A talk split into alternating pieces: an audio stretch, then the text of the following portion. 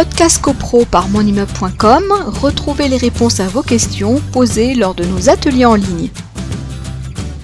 Alors, dans le premier cas de figure, euh, euh, règlement de copropriété, un copropriétaire qui conclut un bail en violation du règlement de copropriété, euh, la première chose à faire, évidemment, le syndic va écrire au copropriétaire avec un, certain ton dans son courrier, en lui euh, que, que le copropriétaire à la lecture du courrier euh, bah, comprenne bien que le syndic n'est pas dupe et qu'il sait très mhm. bien qu'un bail a été conclu en violation du règlement de copropriété et il lui demande, euh, le syndic va mettre en demeure le copropriétaire concerné de mettre un terme immédiat à la location qui a été faite donc, le syndic est un tiers par rapport au, contrat de location qui a été passé entre un copropriétaire et un locataire. Donc, le premier degré d'intervention, c'est le syndic en tant qu'organe représentatif mhm. du syndicat des copropriétaires, donc il va exprimer la, voix de tous les autres copropriétaires, qui va adresser un courrier euh, au copropriétaire en lui demandant non pas euh, de faire en sorte que euh, bah, ça s'arrange, non, c'est simplement de mettre un terme à ce bail.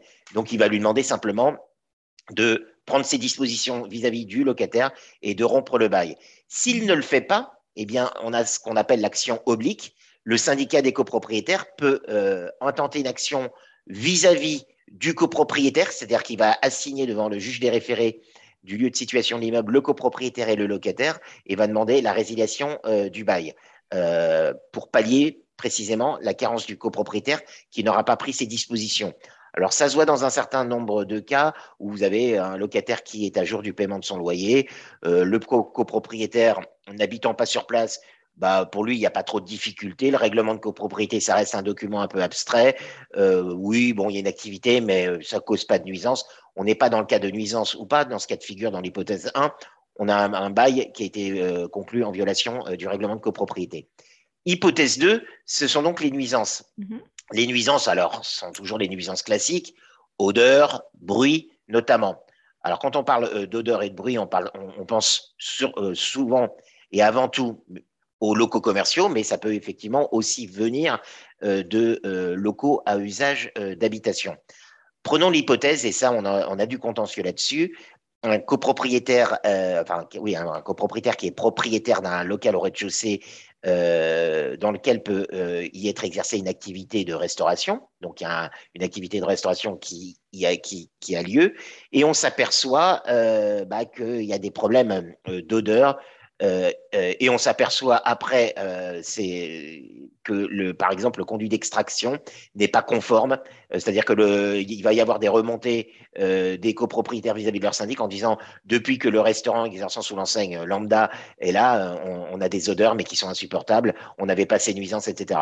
Que va faire le syndic? Il va mandater un, architecte, par exemple, sur place, lequel architecte va regarder de l'extérieur, ça, il, va regarder dans la cour, l'extraction, etc. Et puis, s'il y a des difficultés, eh bien, à ce moment-là, euh, l'architecte va faire un, petit rapport au syndic en disant, ouais, ce qu'on a pu constater, c'est que l'extraction, visiblement, euh, n'est pas conforme.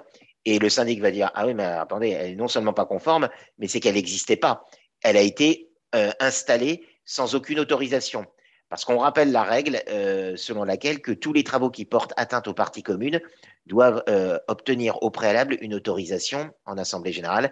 C'est l'article 25b de la loi du 10 juillet 1965 qui, nous, qui impose aux copropriétaires de demander une autorisation en Assemblée générale. Alors, si dans son lot, il peut y avoir une, activité de restauration, j'appelle euh, de transformation, donc cuisson, opération de cuisson, etc., effectivement, il va falloir une extraction. Sur le principe, les copropriétaires ne seraient pas fondés, je dis bien sur le principe, à lui refuser l'installation d'un extracteur, mais il faut quand même une autorisation.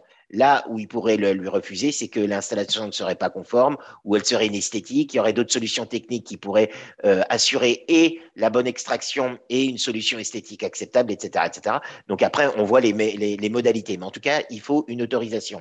Si un copropriétaire loue son local commercial dans lequel peut exercer une activité de restauration, mais il a signé le bail et il dit bon bah ça y est moi euh, après euh, c'est une affaire entre le locataire ça ne me, ça me concerne plus. Si vous avez un locataire qui euh, et on le voit dans des dossiers où le locataire installe de son propre chef sans en, demander une quelconque autorisation à son bailleur parce que c'est pas au locataire de demander une autorisation, euh, parce que ça aussi je l'ai vu dans des dossiers où ça a été accepté, où le locataire se rapprochait du syndic et demandait que soit porté à l'ordre du jour de la résolution une autorisation. Non, le locataire, il n'a pas vocation à demander l'inscription à l'ordre du jour des assemblées générales de telle ou telle résolution. C'est le contrat qui compte. Le locataire a passé un contrat avec son, bailleur et en lui disant bah, pour mon, mon exploitation, j'ai besoin d'une extraction. Le copropriétaire va relayer cette demande au syndic en demandant lui l'inscription à l'ordre du jour d'un projet de résolution, donc sur la base d'un dossier technique. Donc en fin de compte, c'est le locataire qui va apporter un dossier technique à son bailleur, lequel bailleur va le répercuter au syndic, et le syndic a l'obligation de porter à l'ordre du jour cette autorisation. Alors, Là, il y a deux solutions. Où le syndic euh, facilite un peu la, vie du, copropriétaire en disant bon, on a regardé l'autorisation, on sait très, on sait très bien que la loi nous impose de porter à l'ordre du jour les projets de résolution tels que vous nous les présentez, mais pour éviter un refus, allez voir votre locataire en lui disant euh, que ce qu'il propose n'est pas conforme en bonne intelligence, le propriétaire va dire à son locataire oui, je veux, je veux bien le, porter à l'ordre du jour, mais moi, mon syndic m'a déjà dit que c'était pas tellement euh, comme ça qu'il fallait faire. Donc, euh, présentez-moi un, dossier technique, etc. Podcast CoPro par monimmeuble.com, retrouvez les réponses à vos questions posées lors de nos ateliers en ligne.